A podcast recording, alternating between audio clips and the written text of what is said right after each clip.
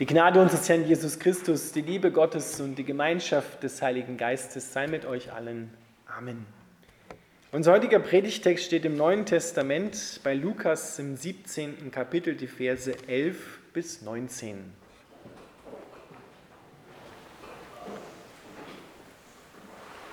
Auf seinem Weg nach Jerusalem gelangte Jesus an die Grenze zwischen Galiläa und Samarien. Als er dort in ein Dorf kam, standen in einiger Entfernung zehn Aussätzige und riefen, Jesus, Meister, hab Mitleid mit uns. Er sah sie an und sagte, Geht und zeigt euch den Priestern. Und während sie gingen, verschwand ihr Aussatz. Einer von ihnen kam, als er es sah, zu Jesus zurück und rief, Dank sei Gott, ich bin geheilt. Und er fiel vor Jesus nieder und dankte ihm. Dieser Mann war ein Samaritaner.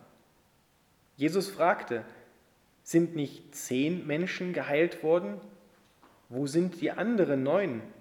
Kehrt nur dieser Fremde zurück, um Gott die Ehre zu geben?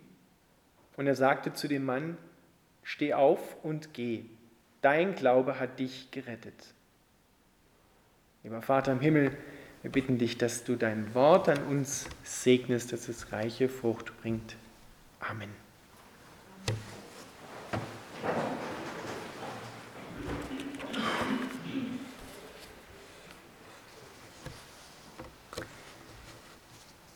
Ihr Lieben, Jesus befindet sich auf dem Weg nach Jerusalem. Das ist weniger eine geografische Angabe, mehr eine inhaltliche Angabe. Wir könnten auch sagen, er befindet sich auf dem Weg zum Kreuz, auf dem Weg zur Passion. Und auf diesem Weg geschieht die folgende Geschichte. Jesus ist unterwegs und er kommt in die Nähe eines Dorfes und dort stehen zehn Aussätzige. Und ich möchte, dass wir uns noch einmal ganz bewusst machen, bevor wir in der Geschichte weitergehen, was das damals für die Menschen hieß, Aussatz zu haben. Mit diesem Wort, was wir hier im Deutschen haben, ist eine ganze Krankheitsgruppe eigentlich umschrieben. Manchmal übersetzt man, dass die Lepra hatten oder eine andere Krankheit. Wir wissen es nicht genau. Aber was wir genau wissen, ist, was diese Krankheit mit den Menschen macht. Es schließt sie aus, aus der Gemeinschaft, aus der Familie, aus der Wohnung, es schließt sie aus von allem. Die Menschen mussten damals entfernt von ihrem Heimatdorf leben, sowie in einer kranken Gemeinschaft von lauter Menschen, die ebenfalls so etwas oder ähnliches hatten. Sie durften nicht zu ihren Familien, die Familien durften nicht zu ihnen.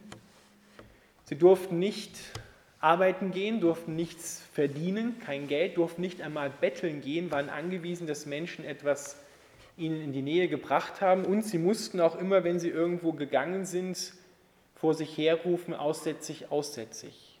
Also immer wieder das Leid, was ihnen so schwer zu schaffen macht, auch immer wieder aussprechen, vor sich her sprechen. Wir können uns gar nicht vorstellen, was diese Menschen für physischen und psychischen Druck ausgesetzt waren.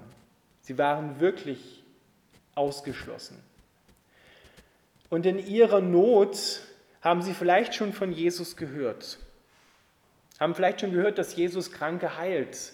Und jetzt kommt Jesus mit seinen Jüngern und vielleicht auch noch mehr, also eine größere Menschenmenge dort in die Nähe dieses Dorfes und irgendwie haben sie das mitgekriegt und sie Sie kommen oder stehen schon gerade da und sie rufen wörtlich eigentlich, Herr, erbarme dich, Rabbi, erbarme dich unser. Hab Mitleid mit uns. Und dann kommen eine ganz kurze, kommt eine ganz kurze Wortgruppe, die so viel beinhaltet. Er sah sie an. Jesus sieht sie an. Er schaut sie nicht einfach nur an und stellt sozusagen fest, ja, das sind zehn Aussätzige, sondern er sieht sie an, so wie wir es auch in der Jahreslosung in diesem Jahr hören. Wir haben einen Gott, der uns ansieht, der mich sieht. Einen Gott, der sieht. Und wenn Gott dich anschaut, dann sieht er, wer du bist und wie du gerade drauf bist und in was du gerade drin bist. Und so sieht Jesus sie an. Er sieht sie an mit einem Herzen voller Erbarmen, voller Mitleid.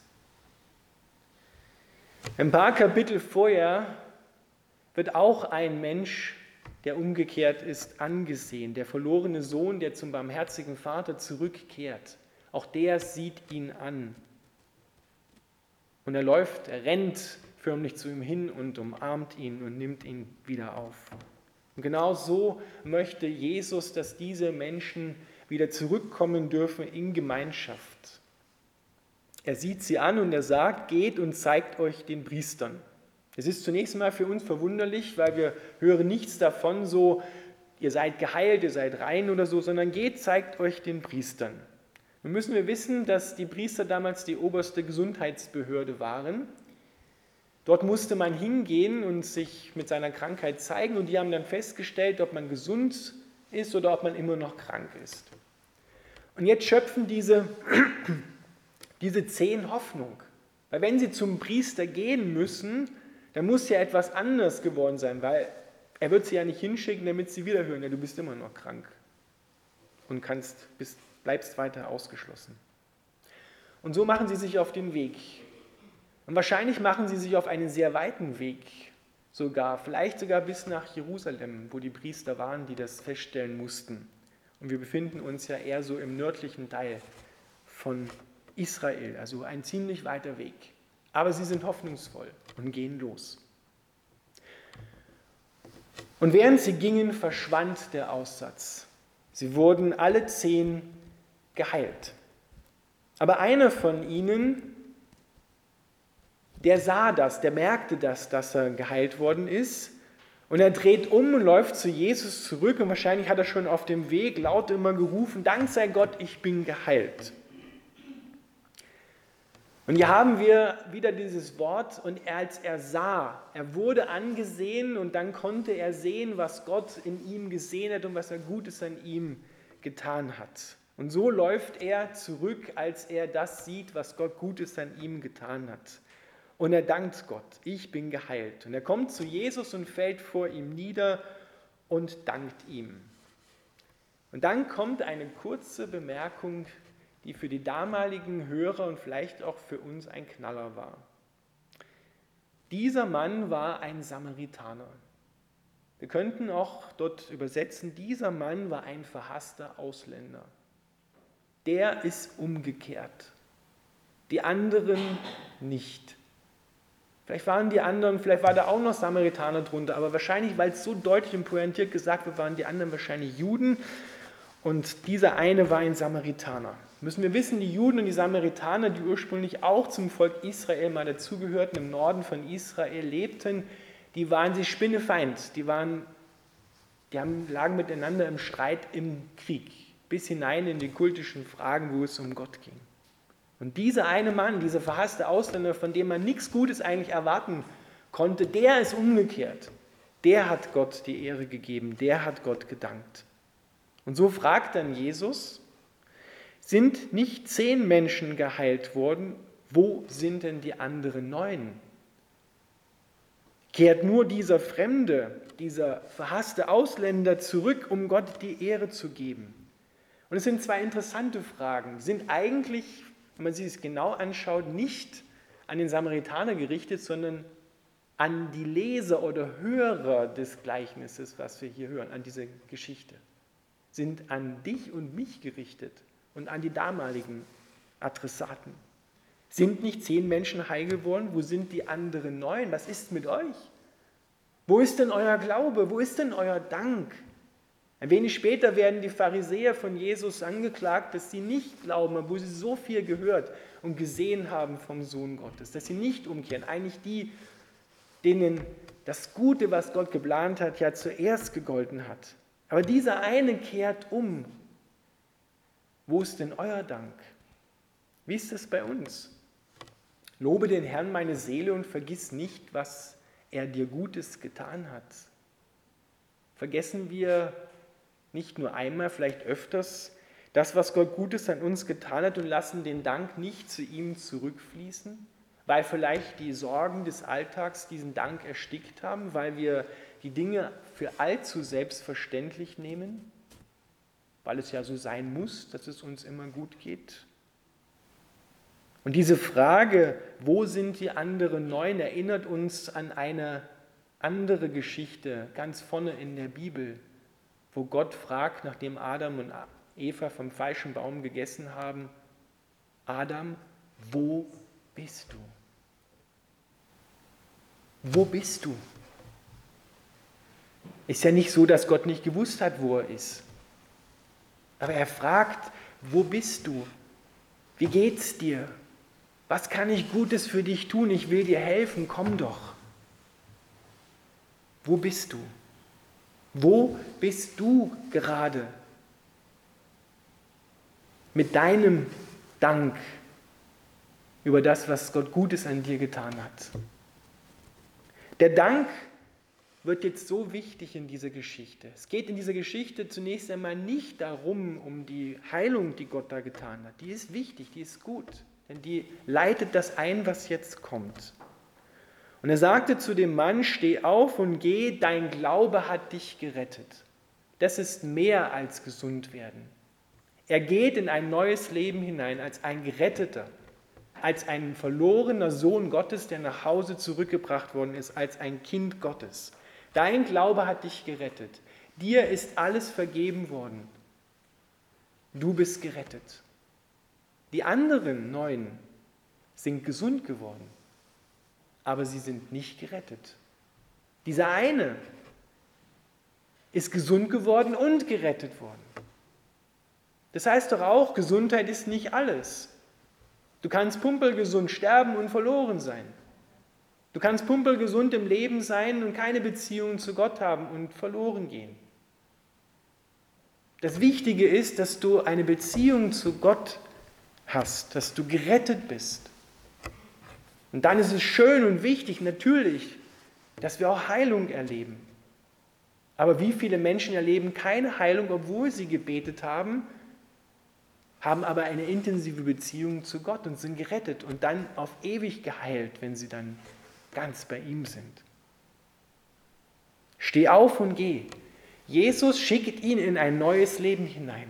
Eine völlige Kehrtwende in seinem Leben ist gerade passiert. Dein Glaube hat dich gerettet. Was hat diese Rettung eingeleitet? Natürlich, dass Gott Gutes an ihm getan hat, aber vor allem auch, dass der Dank von ihm zurückgeflossen ist hin zu Gott. Im Psalm 50, Vers 23 steht, wer Dank opfert, verherrlicht mich und bahnt einen Weg, und ich werde ihm das Heil Gottes, die Rettung Gottes sehen lassen. Ihr Lieben, Dank an Gott bahnt einen Weg, macht eine Landebahn in meinem Herzen, dass Gott kommen kann, dass er richtig landen kann mit all der Fülle, mit all dem Leben, mit all der Rettung, mit all der Liebe, die er für mich schon sich ausgedacht hat und die er mir unbedingt schenken will. Dank öffnet unser Herz für eine neue Beziehung zu Gott und auch zu Menschen. Und ich hoffe, du hast das auch schon erfahren, wenn Menschen dir einmal gedankt haben für etwas, was du Gutes an ihnen getan hast, was du Gutes ihnen gesagt hast. Da entsteht Beziehung, da kommen wir zueinander. Da wächst Beziehung, wenn wir einander dankbar sind. Und wir leben in einer Gesellschaft, in der der Dank immer weniger wird. Und das ist ein Kennzeichen, dass wir, wie lange es auch immer gehen wird, ein Zeichen, dass wir in der Endzeit, in der letzten Zeit leben. Also schreibt Paulus im zweiten Timotheusbrief, du sollst aber wissen, dass in den letzten Tagen schlimme Zeiten kommen werden. Denn die Menschen werden viel von sich halten, geldgierig sein, prahlerisch, hochmütig, lästerer, den Eltern ungehorsam, undankbar, gottlos, lieblos, unversöhnlich, schändlich, haltlos, zuchtlos, dem guten Feind. Und wir haben hier die große Möglichkeit, es anders zu machen. Indem wir Gott eine Landebahn in unserem Herzen machen, indem wir ihm Danke sagen. Wisst ihr, was das Gegenteil von, von Danken ist? Hier steht zwar Undank, aber es gibt noch ein anderes Wort in der Bibel, das ist Murren das ist so einen innerlichen Groll haben, sich beschweren. Ja? Oder ich glaube, im Wienerischen sagt man Sudern. Ne? Genau. Das ist so diese Herzenshaltung. Und als das Volk Israel ausgezogen ist aus Ägypten, da haben sie viel Gutes erfahren von Gott. Sie sind befreit worden aus gefühlt ewiger Sklaverei und sie sind versorgt worden von Gott, haben Wunder Gottes geschaut, noch und nöcher, und sie murren in ihrem Herzen. Sie sind unzufrieden mit dem, was Gott für sie da gedacht hat. Und das Ergebnis ist, dass sie immer mehr die Orientierung verlieren und eigentlich für einen Weg, der nur ein paar Wochen gedauert hätte ins gelobte Land, dann 40 Jahre brauchen und die meisten davon sterben auch noch in der Wüste. Warum? Weil sie gegen Gott gemurrt haben, weil sie undankbar waren. Sie haben keine Bahn in ihrem Herzen gehabt, keinen Weg. Ihr Herz war zu für das, was Gott Gutes noch an ihnen tun wollte. Er hat sie gelockt, er hat ihnen seine Liebe offenbart, aber sie waren damit nicht zufrieden, sondern sie wollten etwas anderes, sie wollten mehr. Ihre Füße trugen sie zwar durch die Wüste, aber ihr Herz zog sie zurück nach Ägypten, in die Sklaverei. Mensch, wären wir doch bloß da geblieben. Da hat man wenigstens was zu essen. Immer diese Wachteln hier und dieses das ist ja eklig. Sie haben gemurrt. Und wir müssen unser Herz bewahren, davor zu murren. Dass wir nicht undankbar werden für das, was Gott Gutes an uns tut. Und ich glaube, wenn man einmal anfängt, sich bewusst Zeit zu nehmen, um mal zu schauen, was Gott Gutes dir getan hat in deinem Leben, dann wirst du nicht nur fünf Punkte aufzählen können, sondern mehrere Dinge aufzählen können. Und so müssen wir unserer Seele manchmal echt Befehl geben, komm, lobe den Herrn meine Seele und vergiss nicht, erinnern wir uns dran, was er dir Gutes getan hat, der dir alle deine Sünde vergibt, der heilt alle deine Gebrechen, der dich krönt mit Gnade und Barmherzigkeit, der deinen Mund wieder fröhlich macht, wenn du traurig bist oder niedergeschlagen bist, dich wieder aufrichtet, dass du auffährst mit Flügeln wie ein Adler und dich erhebst über deine Sorgen.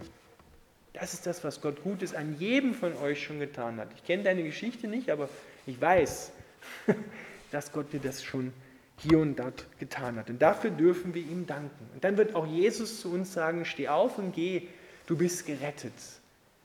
Hier sind Gott und Mensch zusammengekommen und eins geworden. Die anderen neun sind zwar heil geworden, aber sind ungerettet, haben ungerettet weitergelebt und haben wahrscheinlich auch dann bald das wieder für selbstverständlich genommen, was sie da Gutes erfahren haben.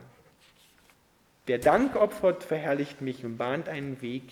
Ihm werde ich meine Rettung sehen lassen. Aber das geht nur, weil Jesus auf dem Weg ans Kreuz ist, auf dem Weg zur Passion, weil er fremd, aussätzig und ausgeschlossen wurde aus der Gemeinschaft, damit wir nach Hause zurückkommen können. Nur weil er ausgestoßen wurde, konnten wir zurückkommen zu ihm. Amen.